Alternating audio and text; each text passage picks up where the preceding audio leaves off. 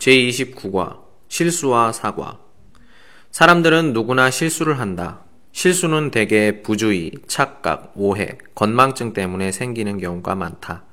어떤 때는 사고방식이 다르고 생활 습관이 달라서 실수를 하게 되는 때도 있다. 우리는 가끔 실수로 버스나 지하철을 잘못 타고 모르는 사람을 아는 사람인 줄 알고 반갑게 인사를 하거나 중요한 약속을 깜빡 잊고 쩔쩔매는 일들을 경험한다. 뭐니 뭐니 해도 실수 중에서 제일 많은 실수는 말 실수일 것이다.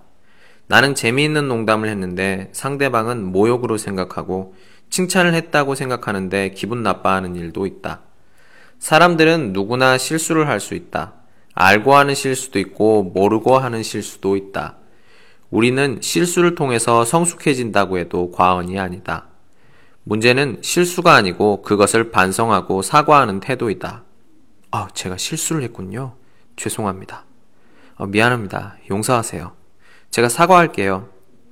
실수를 했을 때 곧 이런 말로 사과를 하는 사람이 있다. 그러나 큰 실수를 하고도 사과는 커녕 오히려 화를 내거나 모른 척 하는 이들도 있다. 실수를 하고 몹시 미안해하는 사람을 보고도 마음이 풀리지 않는 사람이 있을까?